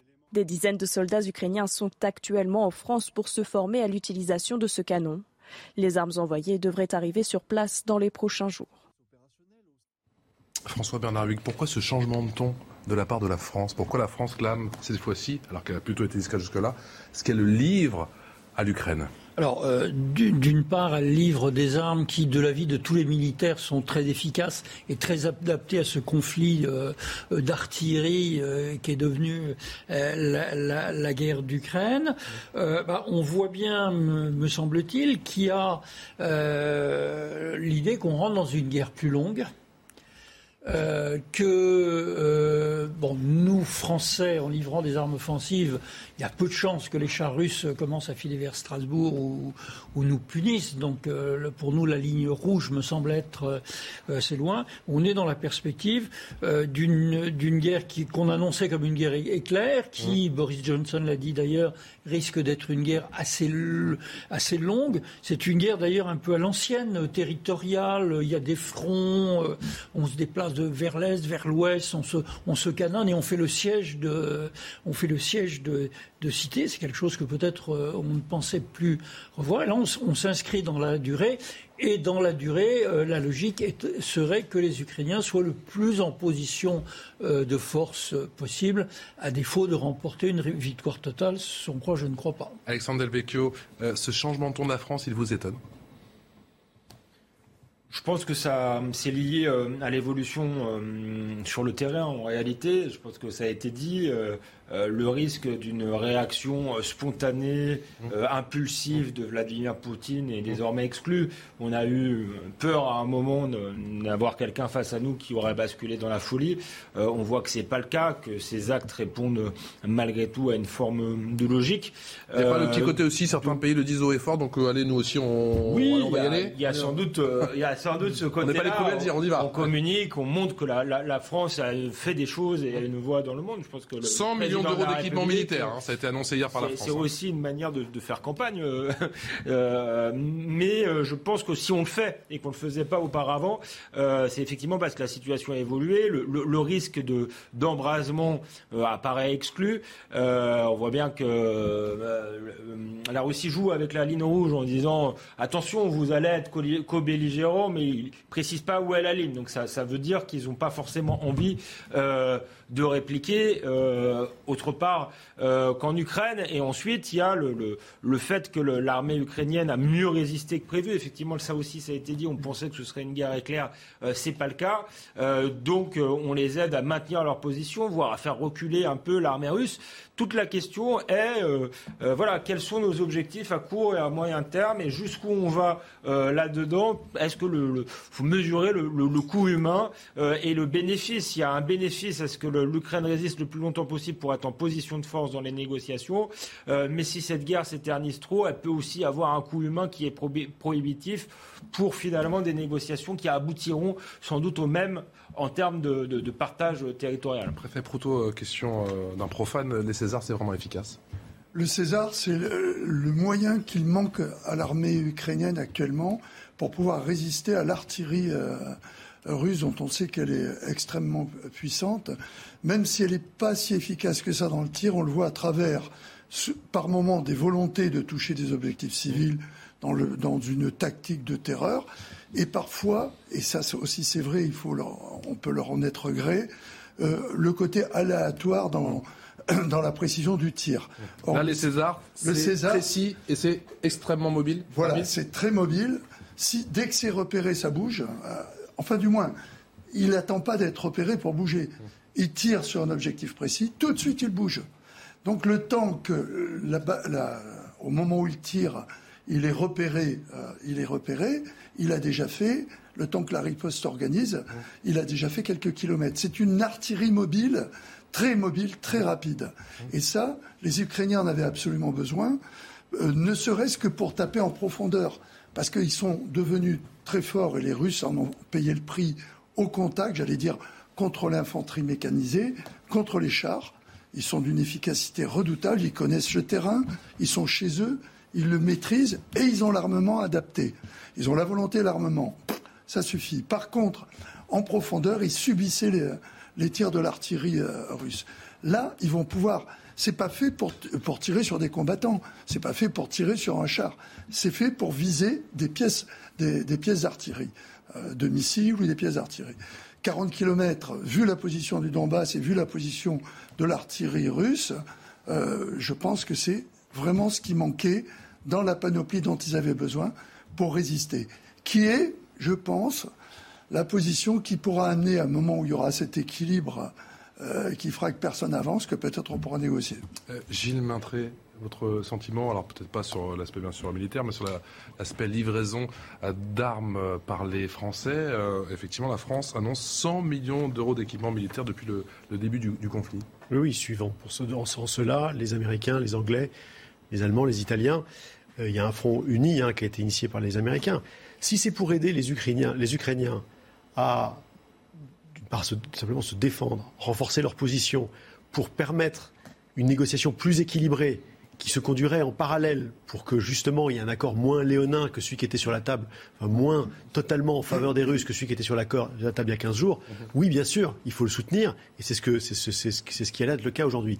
Mais si c'est pour faire la guerre à la Russie sur une longue période, à distance, en utilisant les Ukrainiens, pardonnez-moi le mot, comme chair à canon, en disant on fait la guerre de loin, parce que dans le fond, il peut y avoir un intérêt stratégique à affaiblir la Russie dans la durée, ce qui pourrait être une position américaine qui est loin du conflit, qui n'en subit pas comme nous euh, les conséquences. Alors, attention à ce que ce ne soit pas une attitude qui soit finalement contre-productive, voire cynique.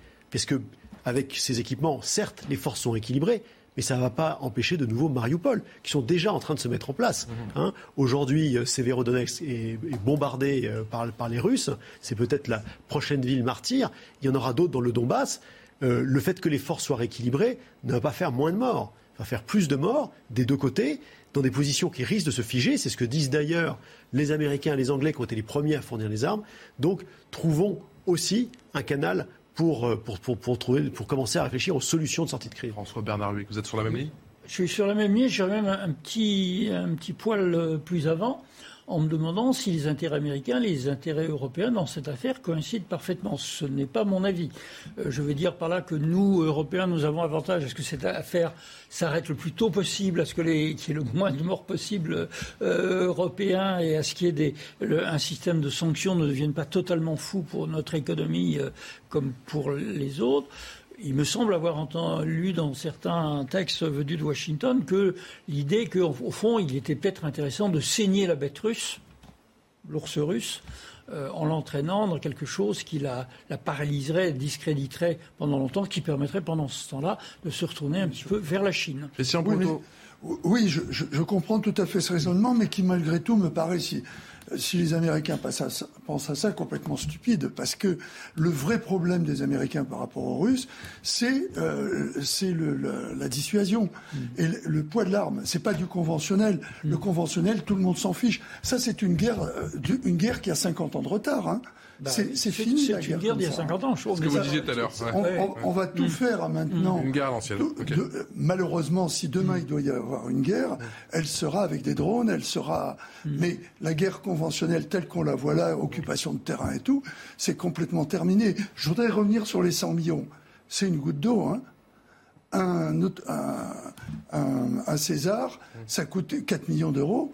Faites le calcul. Si vous mettez derrière ce qu'on appelle les unités de feu, le nombre d'obus qu'il faut et le, prix à chaque obus, vous verrez que c'est pas, c'est, en dehors, bien sûr, quand vous avez le canon, vous, vous l'avez jusqu'à ce qu'on vous le fasse péter. Et après, c'est que l'unité de feu, le nombre d'obus que vous mettez dedans. Mais quand même, c'est pas si important que ça. C'est pour ça d'ailleurs qu'on en est au, troisième paiement pour les Américains. Mmh. Euh, ils, ont, rajouté 800 millions ils ont fait une rallonge de 800 millions de dollars. C'est par tranche de 800 millions. Avec le sourire, oui. c'est beaucoup on a parlé des Césars, je le reconnais. Dans la livraison d'armes, il y a autre chose. Hein. Oui, il y, a, il y, a, des... Euh, des Milan. Des, des Milan, mmh. mais qui sont... C'est quoi les Milan Les Milan, c'est un missile anti-char philo-guidé, mais qui est guidé par... Enfin, philo-guidé pour le, le piloter, mmh. euh, mais qui... Euh, a l'avantage d'être tiré en laser, qui a une très grande précision, mais qui est en tir à vue. Hein. C'est-à-dire qu'il faut voir l'objectif, ce qui n'est pas le cas du javelin qui, lui, euh, peut, taper et, en même temps on peut, on peut bouger. Mais c'est très efficace aussi parce qu'il a une puissance de perforation euh, très efficace au niveau des blindages. Alexandre. Non, je, je revenir sur le, euh, sur les Américains, vous je Sur les, négociations, euh, Christian Ponto disait finalement si les, les, Russes s'enlisent et que les positions restent figées, ça permettra de négocier de négocier mieux pour pour les Ukrainiens. C'est pas certain en, en, réalité parce que si les positions sont figées et qu'il y a eu beaucoup de morts des deux côtés, des gens vont perdre des membres de leur famille que ce soit les Ukrainiens ou les Russes d'ailleurs, il y aura la tentation des deux côtés de prolonger cette guerre parce qu'on va se dire à quoi bon euh, toutes ces pertes. Et ça va être extrêmement compliqué. Les Russes auront perdu la face euh, et voudront euh, aller plus loin.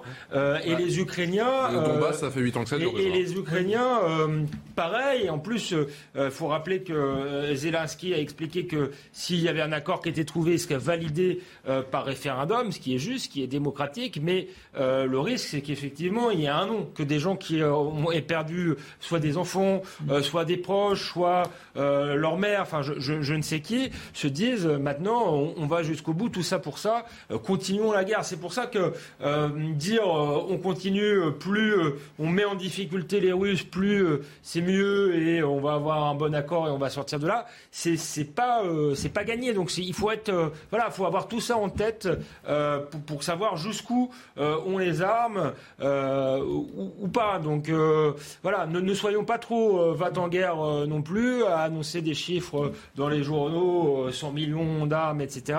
Essayons de voir ce qui épargne le plus de vie, je crois. Gilles Maintré bah, Rapidement, peut-être encore une fois sur ces, négociations, il n'y a, pas eu assez de dégâts, c'est très dur à dire, c'est très cynique, pas eu assez de dégâts d'un côté ou de l'autre pour qu'il y ait des espoirs dans ces pourparlers? Non, non, c'est pas, c'est pas, pas, une question de dégâts, hein. c'est une, une question de, effectivement de trouver un moment quelque chose qui puisse permettre euh, d'accepter des compromis de part et d'autre, hein, parce que c'est ça une négociation. évidemment, quand on est dans la guerre, il n'y a aucun compromis possible. Et plus il y a de bombardements, plus il y a d'atrocités, plus c'est difficile d'accepter ces, compromis. Et c'est là que les Européens, on a, évidemment un rôle énorme à jouer pour, pour, aider à tracer une perspective. Or, les Européens, on n'a jamais été aussi empêtrés dans nos divisions. On n'est même pas capable de faire passer le sixième paquet de sanctions, qui porte un sur le pétrole, mm. parce que devinez qui Victor Orban, non, il y a les Allemands aussi, mais Victor Orban ne veut pas entendre parler, pour l'instant, d'un embargo sur le pétrole russe. Par ailleurs, les Allemands sont en train de nous dire aujourd'hui, non, mais il n'est pas question. Pour l'instant, vous savez, le gaz passe principalement par le fameux Nord Stream, hein, dont on voulait faire un Nord Stream 2 qui, qui contourne l'Ukraine.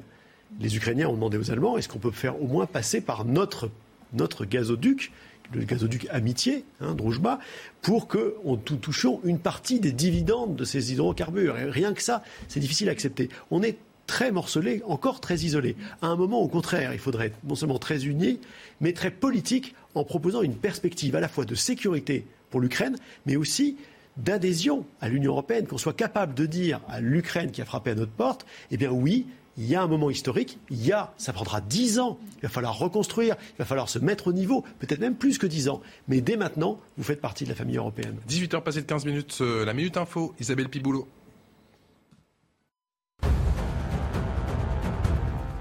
Au moins 5 morts dans des frappes russes à Odessa. Le bilan provisoire fait également état de 18 blessés. Le chef de cabinet de la présidence ukrainienne précise qu'un bébé de 3 mois fait partie des victimes.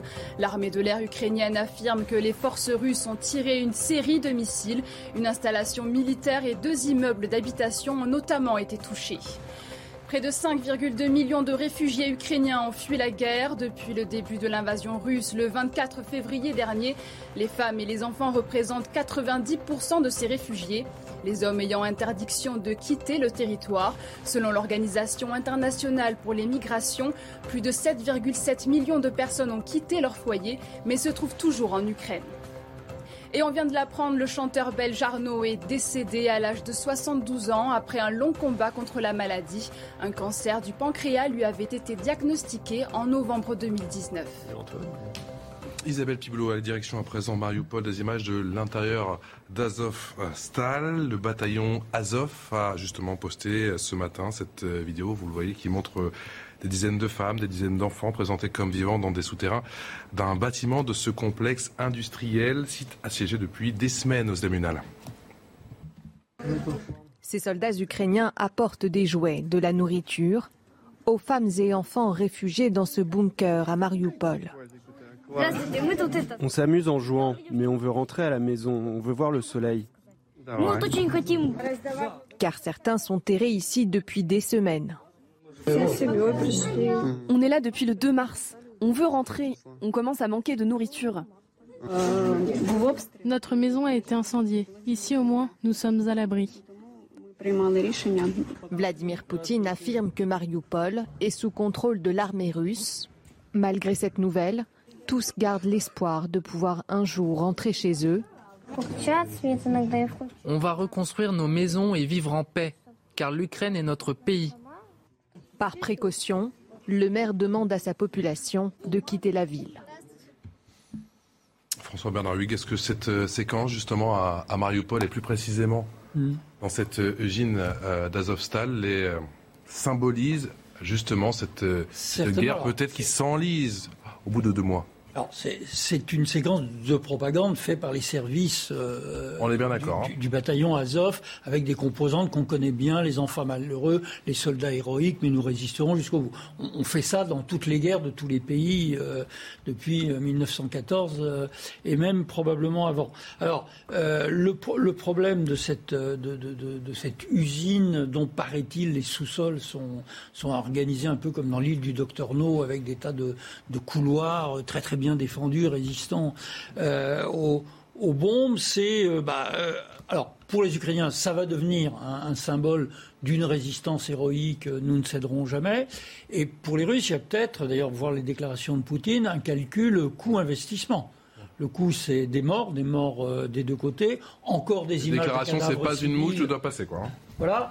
Et est-ce que est-ce qu'on ne peut pas le contourner en faisant le principal qui est de prendre Mariupol, donc la clé de la mer d'Azov. Là, je ne raisonne pas en stratège, mais je, raisonne en regardant une carte de géographie, simplement. Mmh. Oui, alors on a, on a appris cet après-midi que les bombardements avaient repris sur Azovstal, donc euh, peut-être que la position russe a déjà évolué depuis, euh, depuis puisque cette, cette, espèce de mise en scène mmh. euh, invraisemblable de Poutine décidant à la télévision finalement d'encercler Azovstal. Euh, Mariupol, évidemment, c'est un symbole, hein, euh, d'où cette résistance jusqu'au dernier moment. Mmh. Euh, c'est une ville qui a quand même tenu depuis plus de 50 jours, qui a permis à l'armée ukrainienne de se redéployer sur d'autres fronts, qui a permis de gagner du temps pour que précisément les Européens, les Américains se réveillent et, donnent, et fournissent plus d'armes aux, Ukrainiens. Donc c'est un sacrifice qui n'a pas, été, qui pas été pour rien. Maintenant, euh, Mariupol est tombé. Hein, le, le, conflit est maintenant dans le Donbass. Hein, depuis deux jours, c'est, on est dans la nouvelle phase de la guerre. Euh, les, la ville qui est bombardée aujourd'hui. Euh, Odessa aussi, on l'a dit tout à oui, l'heure. alors Odessa, non mais Odessa, c'est quelques, loin, non mais surtout c'est quelques frappes à très longue distance. Les, la ville qui est bombardée puissamment à, proximité, c'est Severodonetsk, euh, comme, comme, son nom l'indique, au nord de Donetsk, qui est une ville de 100 000 habitants et qui risque de devenir le, le prochain Mariupol. Christian Proutot, on se pose forcément la question du, ravitaillement avec ces gens qui vivent depuis près de deux mois euh, à 30 mètres euh, en sous-sol. C'est le, problème de, ces guerres qui, finissent pour éviter les bombes de se retrouver sous terre. Donc on sait que ce réseau de, tunnels euh, est, assez conséquent. Il y a sûrement des moyens, sinon ils n'auraient pas tenu aussi longtemps. Il y a sûrement des moyens d'approvisionnement que les Russes n'ont pas pu euh, maîtriser et qui fait que, euh, nonobstant bien sûr ce qu'on peut dire sur ces images, qu'effectivement en mettant des enfants en scène, euh, même si c'est de la propagande, ces enfants, je suis désolé, ils existaient quand même. Bon, ces familles également. Alors que ce soit celle-là ou celle qui était dans le métro de je sais pas où ou d'autres, mhm. c'est toujours le résultat d'une guerre dont on voit très bien que par rapport à ce que on évoquait tout à l'heure, Gilles en particulier, sur cette résistance qui avait conduit à ce que Mariupol ne tombe, ne tombe point en, 2014, je pense. Mmh. Il y a, on a presque l'impression que cette ville est devenue martyre comme une vengeance parce qu'il fallait la raser, parce qu'elle est rasée. Alors, euh, qu'il y ait des images, euh, peut-être, mais en fait, ces images ont au moins l'avantage de montrer ce que c'est que cette guerre et comment elle se déroule. Et ce sont les civils qui payent, on le voit. Alors, j'en reviendrai juste à cette idée sur l'artillerie. Moi, l'artillerie, dans le contexte dans lequel elle est, donnée avec le, canon César euh, aux Ukrainiens, ça me paraît plus être une arme de défense, hein, défensive, contre une artillerie qui est beaucoup plus puissante et contre laquelle les, Ukrainiens n'avaient pas les moyens de riposter. Voilà, c'est peut-être euh, un, peu une manière d'approcher le problème euh, qui n'est pas tout à fait objectif parce que c'est une arme de guerre, mais en l'occurrence, c'est artillerie pour taper sur de l'artillerie. C'est la meilleure défense, c'est l'attaque, c'est ça Voilà. Ok. Euh, Gilles euh, il nous reste une petite minute dans, dans cette partie. Euh, encore une fois, sur, sur, Mariupol, on a vu qu'il y a eu encore une fois une tentative de, de, de, de cordon humanitaire, de, corridor, et que la tentative, une fois encore, a été avortée, exfiltrer tous ces, tous ces civils. On ne sait pas exactement combien il y a encore de personnes dans cette ville. Certains disent 100 000, d'autres 130 000. Euh, c'est tout simplement impossible avec la même dose de mauvaise foi du côté des Russes, puisque sur RIA Novosti était annoncé cet après-midi euh, nouvelle tentative d'évacuation qui a été empêchée par les nazis de Azov qui ont tiré sur, sur les civils. Donc on voit bien que c'est toujours la même histoire qui se répète avec le même euh, cynisme. Euh, ce qui est clair, c'est que sur Azovstal et sur l'évacuation des civils, il y a un besoin là de diplomatie et de négociation. La situation est nouée, impossible à dénouer. Euh, les, mercenaires d'Azovstal, pardon, les mercenaires, excusez-moi, les, combattants, qui ne sont pas des mercenaires, hein, euh, de Azovstal, euh, ont indiqué qu'ils ne sortiraient que s'ils avaient des garanties tierces. Eh bien, voilà, à nous de les fournir, ces garanties tierces. Il faut attendre la rencontre entre Gutiérrez et, et Poutine mardi? Mais j'ai envie de dire enfin, ce secrétaire général de l'ONU qui avait complètement disparu et, ah qui, et qui, après, au 60e jour du conflit, euh, finit par jouer son rôle. Tiens, je vais peut-être aller en Russie et, tiens, je vais peut-être aller en Ukraine. On en reparle dans un instant, justement. Vous restez avec nous. À tout de suite, dans Punchline. Allez, de retour dans Punchline, toujours avec euh, Alexandre Devecchio, Christian Proutot, François euh, Bernard Huyghe et Gilles Maintré. On continue à parler bien sûr de ce 59e jour de guerre en Ukraine. Juste après le rappel des titres, c'est avec Isabelle Piboulot. Plus de 48 millions de Français attendus aux urnes ce week-end. Installation d'isoloirs, de tables et d'enveloppes. Les bureaux de vote se préparent. En métropole, ils ouvriront demain entre 8h et 19h et jusqu'à 20h dans certaines grandes villes. Décalage horaire oblige, les premiers électeurs d'outre-mer et de l'étranger ont déjà commencé à voter. En Chine, les Français de Shanghai privés d'urnes pour le second tour de l'élection présidentielle. Comme pour le premier tour, l'histoire se répète pour les 8000 expatriés Français. Le consulat a prévenu hier qu'ils ne pourront pas glisser leur bulletin de vote en raison du confinement très strict imposé dans la ville depuis plusieurs semaines. Près de 10 millions d'euros pour la monnaie de Paris. Le gouvernement souhaite aider l'établissement fabriquant les pièces françaises à diversifier ses activités. L'argent liquide étant de moins en moins utilisé, les commandes réalisées par l'État à la monnaie de Paris ont été divisées par deux ces dix dernières années. Isabelle Piboulot, deux mois de conflit, vous le savez, 59 euh, jours de conflit, les combats font rage, la vie continue tant bien que mal sur le terrain. Témoignage de rescapé du côté de Zaporizhia, ça se trouve juste à l'est du Donbass, ça vous est compté par Mathilde Moreau. En constatant les dégâts, Tania évoque un miracle. Dimanche, elle faisait la vaisselle avec sa fille d'une vingtaine d'années lorsqu'une roquette est tombée dans sa cuisine. Ces énormes morceaux de métal étaient si lourds. Je ne sais pas comment on n'a pas été tué. Depuis quelques jours, les missiles pleuvent au-dessus de son village, coincé entre les deux camps ukrainiens et russes. Désormais, Tania et sa famille ne veulent plus prendre de risques. Il y a de plus en plus de bombardements. Alors on écoute et si on entend une roquette qui approche, on arrête tout et on va à la cave.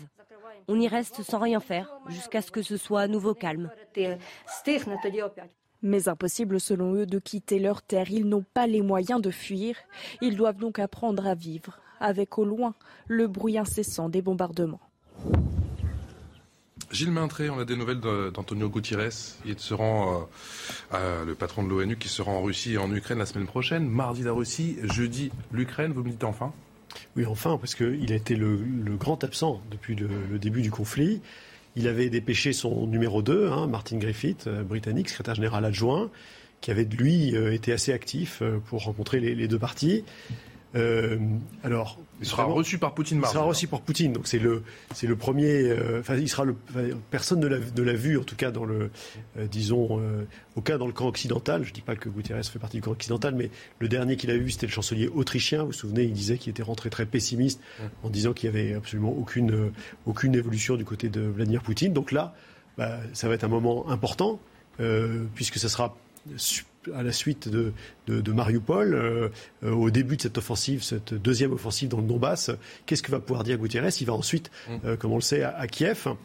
Euh, il a les mains très liées. Hein. C'est très compliqué puisque le, Conseil de sécurité est hum. évidemment bloqué par euh, le veto russe. Et l'ONU accuse la Russie de possibles crimes de guerre quand même. Hein. Oui, alors l'ONU.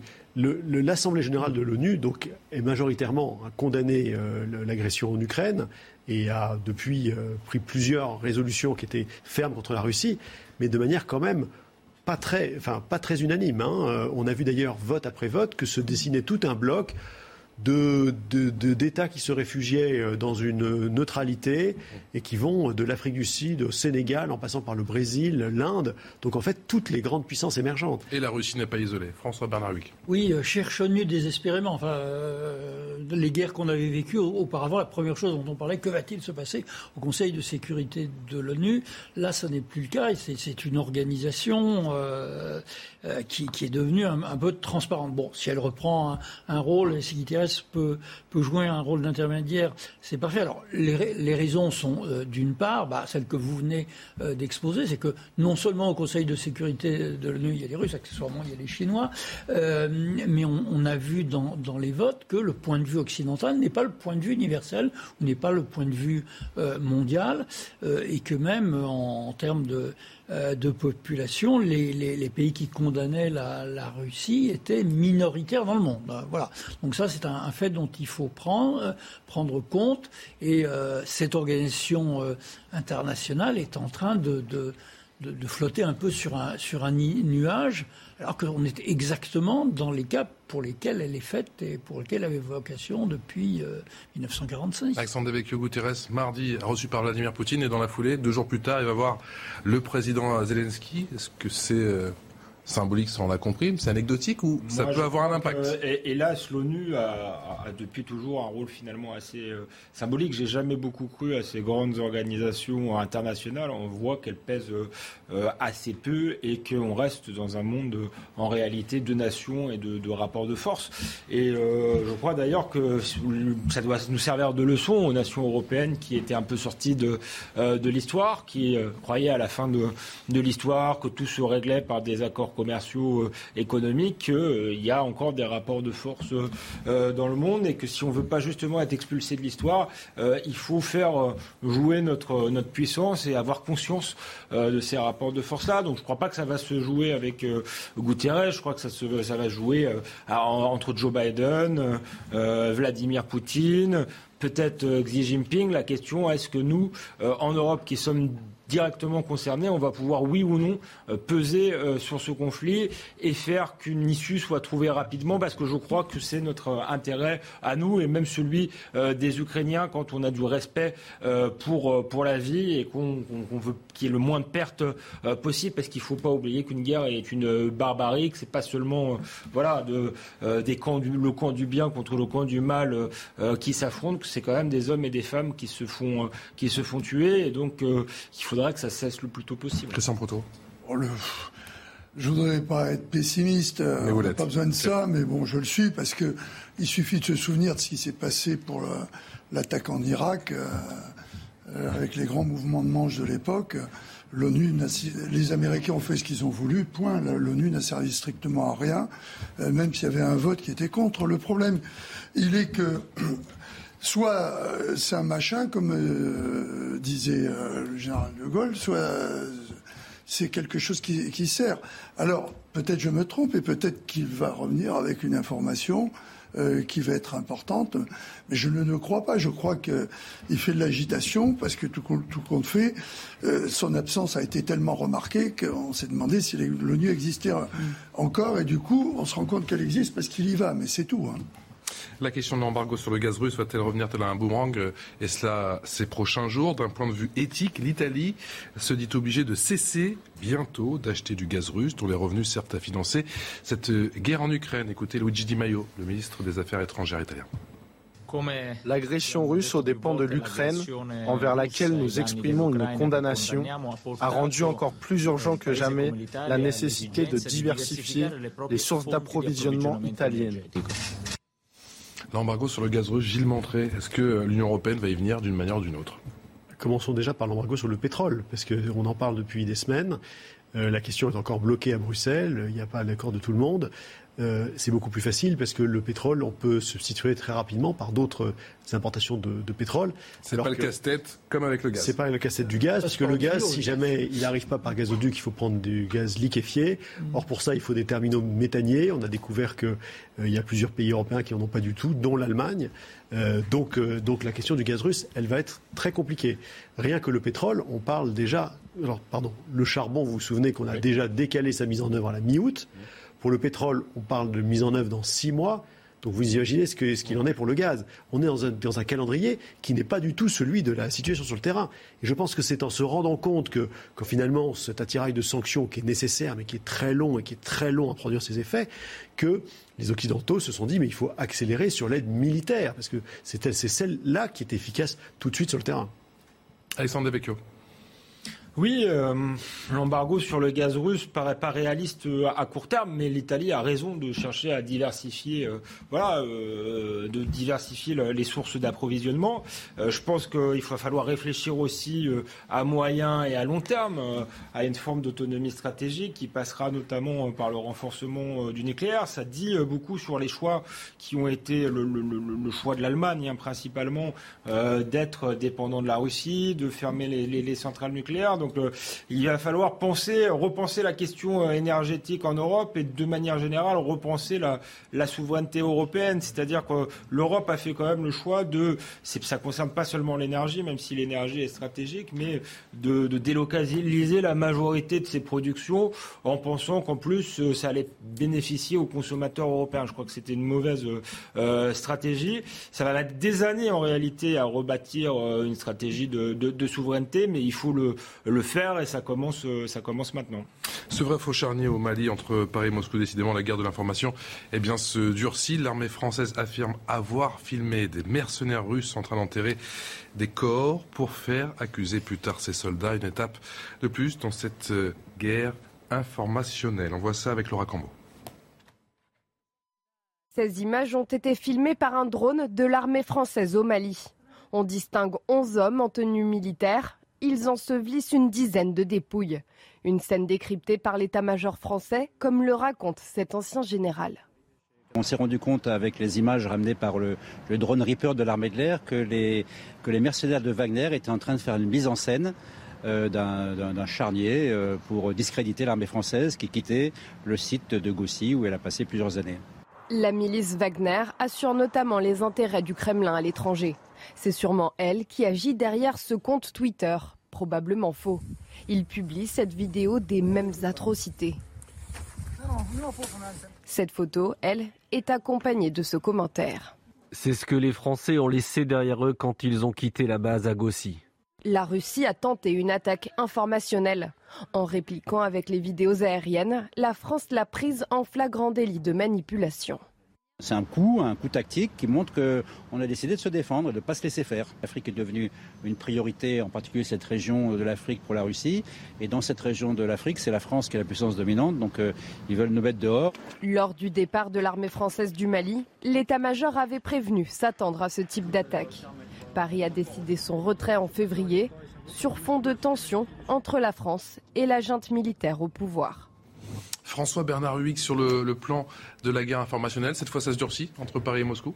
Alors, euh, là, on, a un feuilleton en cinq épisodes, hein, puisque épisode 1, les Français partent, c'est normal, c'est dans les accords. Épisode 2, ils sont rusés ou bien renseignés par le euh, renseignement, militaire, ils font tourner des, drones. Épisode 3, euh, les équipes euh, de Wagner font, enfin pas un faux charnier parce qu'il y a des vrais cadavres, mais une mise en scène de charnier en mhm. prenant des photos. Épisode 4, on, lance un, un, tweet dénonçant les atrocités françaises. Il y en a eu déjà je l'espère tout aussi fausse, euh, dénoncée au, Mali. Épisode 5, euh, l'état-major sort de sa manche euh, les, photographies prouvant le trucage et réfutant l'accusation d'atrocité. Là, on est vraiment dans un, coup de, boule de billard qui est typique de cette guerre de l'information à laquelle les militaires français, enfin ceux que je fréquente en, tout cas, sont bien préparés, sur laquelle on réfléchit depuis des années. C'est pas étonnant non plus que le groupe Wagner utilise ce, genre de, euh, de méthodes qui, hélas, font partie du, répertoire de la nouvelle des informations exploitant les réseaux sociaux. Préfet Proto, la France a raison de se défendre Enfin, si je puis dire. Enfin, je dirais oui, parce que le problème, c'est la bon nombre de pays sur le continent africain qui sont en train d'avoir ce, ressentiment contre les Français. Les drones n'ont pas été mis là pour anticiper une éventuelle mauvaise action de Wagner dont on connaît les méthodes. Les drones sont là parce qu'il faut avoir du renseignement. On a quitté le Mali. On a quand même euh, des informations stratégiques indispensables, ne serait-ce que pour savoir qui fait quoi euh, dans le coin. Donc c'est du renseignement, mais la déclassification de ce renseignement est très, était très compliquée. Comme euh, on savait que les mauvais coups pouvaient arriver, on, est on a enfin compris qu'il fallait utiliser les mêmes moyens que, même si c'est pas bien, mhm. au moins pour se défendre, les mêmes moyens que l'adversaire. Surtout que Wagner on, lui a attribué un certain nombre d'exactions, la France, hein, mhm. euh, euh, partout où ils ont été présents en Afrique. Mhm. Donc, euh, je, pense que tout le monde s'attendait à ce qu'il prépare quelque chose. Là, c'est pas tant en plus avec un, faux compte qu'il il va, il, va, être très facile de, démontrer que Dia Diara, je ne sais plus comment. il n'est pas au Mali à mon avis. Dia Diara. L'adresse IP n'est pas au Mali. Partout sauf euh, au, Mali. Un tweet qui date du 20 avril de Dia Diara. Mais il n'empêche que on, voit très bien que cette présence de, Wagner, c'est euh, le fauné de euh, des Russes pour une implantation en Afrique qu'ils veulent absolument avoir pour des raisons stratégiques. Gilles Montré, à quoi joue Wagner en, Afrique? Non, mais c'est typique euh, de, cette fausse fabrication de preuves dont ont l'habitude les Russes, héritiers des Soviétiques. Ça fait froid dans le dos parce que là, on le, voit. Enfin, c'est, on, on sait qu'ils le font, on sait qu'ils l'ont fait en Ukraine. Et là, on a ces images qui nous saisissent parce que c'est, c'est, d'une réalité confondante. Et alors, moi, je mets ça en écho avec les propos qu'on a eus aujourd'hui d'un certain général Kirillov à Moscou qui dirige toute la, partie NBC nucléaire, euh, bactériologique, chimique, et qui a dit attention, les Américains sont en train de fabriquer des fausses preuves d'attaques bactériologiques qui vont euh, soit faire une fausse attaque contre des civils, soit euh, l'utiliser pour, faire croire que c'est nous qui l'avons utilisé. Quand on voit là les images de Wagner en train de, fabriquer ces fausses preuves, on se dit mais qu'est-ce qui va se passer en Ukraine? 18h passé de 45 minutes. Le rappel des titres La Minute Info avec Isabelle Piboulot. Une nouveauté pour les infirmiers. Dès demain, ils pourront vacciner les 16 ans et plus sans prescription médicale. Une extension de leurs compétences qui concerne les vaccins contre 15 maladies. Un premier pas vers plus d'autonomie pour la profession, a déclaré le président de l'Ordre des infirmiers. Au Mali, l'armée française annonce avoir découvert un charnier près de la base de Gossi dans le nord-est du pays. Elle assure avoir filmé des mercenaires russes en train d'enterrer des corps. Dans le cadre du désengagement français du Mali, cette base avait été restituée il y a quatre jours à l'armée malienne. Il s'agirait donc d'une manœuvre de décrédibilisation de la force Barkhane selon l'état-major. L'Italie devrait bientôt cesser d'acheter du gaz russe dont les revenus servent à financer la guerre en Ukraine. Déclaration du ministre italien de la transition écologique lors d'un déplacement en Angola. Rome a signé ces derniers jours des accords gaziers avec l'Algérie, l'Égypte, l'Angola et le Congo. Le Mozambique pourrait suivre le mois prochain. Regardez où il y a peut-être euh, rajouter.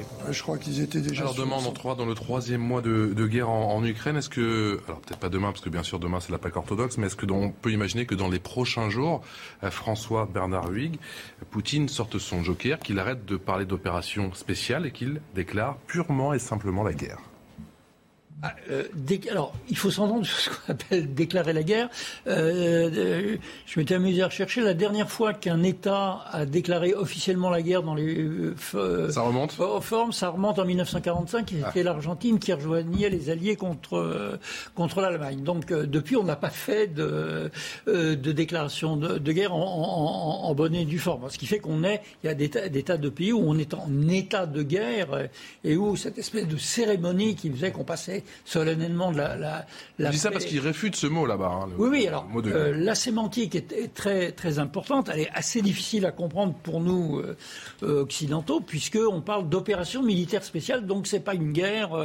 c'est une sorte, c'est quasi judiciaire ou du commando. est-ce qu'il peut sonner la mobilisation générale? C'était ça en gros. Bah, il y a déjà beaucoup de, de troupes russes engagées. Là, on rentrerait dans quelque chose qui, qui serait immense, c'est que, par exemple, les déclarations de Poutine à, propos de, de, l'usine de, de Mariupol, disant il, euh, il faut quand même euh, éviter les, les, pertes de soldats russes, je pense aux pertes de, soldats russes, ne va pas dans ce sens. Gilles Maintré. Non, juste une précision. Euh, le mot guerre est apparu dans les médias russes. Ah. Hein, dans RIA Novosti, depuis déjà maintenant 15 jours, le mot guerre n'est plus tabou. Mm. Euh, on n'est on est plus dans ces premiers moments où on se souvient que cette, cette présentatrice, parce qu'elle avait utilisé le mot guerre, avait été inquiétée. Euh, bon, euh, en fait, on est dans une escalade croissante. On n'est pas, dans, on n'est pas sur une ligne qui serait, qui serait à basculer. Hein. Depuis 60 jours de conflit, ça ne cesse d'escalader. Les combats sont de plus en plus durs sur le terrain, il y a de plus en plus de morts, il y a une escalade verbale des deux côtés. Hein. on a quand même parlé de boucherie d'un côté. Vous avez vu que la télévision russe a commencé à passer des émissions euh, notamment de Sokoliev, qui est, un, qui est un journaliste proche du Kremlin, qui commençait à parler d'utilisation des Sarmates pour détruire New York. Donc cette, tout ça, ça enflamme les esprits des deux côtés. Euh, le fameux Satan 2. Le fameux, le, fameux Satan 2. Mmh. Euh, la, la, la, seule question, c'est est-ce que cette, cette inflammation du discours des deux côtés va se, se traduire par une escalade vraiment dangereuse, y compris sur cette fameuse utilisation du nucléaire tactique. Aujourd'hui, on était très inquiet il y a dix jours, enfin, en tout cas c'était les Américains qui, qui en parlaient. On n'en parle plus aujourd'hui, malgré les livraisons d'armes. Je pense que euh, les, les, Russes sont bien trop occupés à, à, essayer de gagner des positions. Quelle réserve pour l'armée russe, Christian Proto? C'est la grande question. Et surtout, est-ce que ce qui reste en réserve, si je puis dire, en, termes d'hommes, est, expérimenté? Bah, ils ont mobilisé par rapport aux pertes, bien évidemment, dont on peut dire qu'à travers les chiffres que l'on connaît, qui ont été donnés par les Ukrainiens, c'est vrai, mais on, note quand même un truc surprenant, c'est que euh, les pertes annoncées par la Russie sont les mêmes à peu près que les, pertes qu'ils annonçaient il y, a, trois semaines. Donc, euh, c'est pas eux qui donneront les bonnes pertes, ce qui a été perdu effectivement sur le terrain. Par contre, toutes les observations satellites permettent de comptabiliser toute la ferraille qu'il y a sur le terrain, euh, les chars, les, transports de troupes et tout. Et ces chiffres permettent d'évaluer à peu près en, pertes humaines pour les, Russes environ 15 000 hommes. On dit qu'ils ramèneraient 10 divisions euh, sur, l'Ukraine, sur la, frontière vers le Donbass, mais vu les pertes et le, temps qu'il leur faut pour les reconstituer, fait qu'on n'a pas vu ce grand assaut que l'on attendait. Un grand merci à tous les quatre, Alexandre Devecchio, Christian Proutot, François Bernard Huyghe et Gilles Montré, auteur de Démocratie rendant le vote aux citoyens aux éditions dit Jacob. Le vote, tiens, tiens, on en parlera demain. Excellente euh, soirée en notre compagnie. Dans un instant, face aux infos avec Barbara Klein.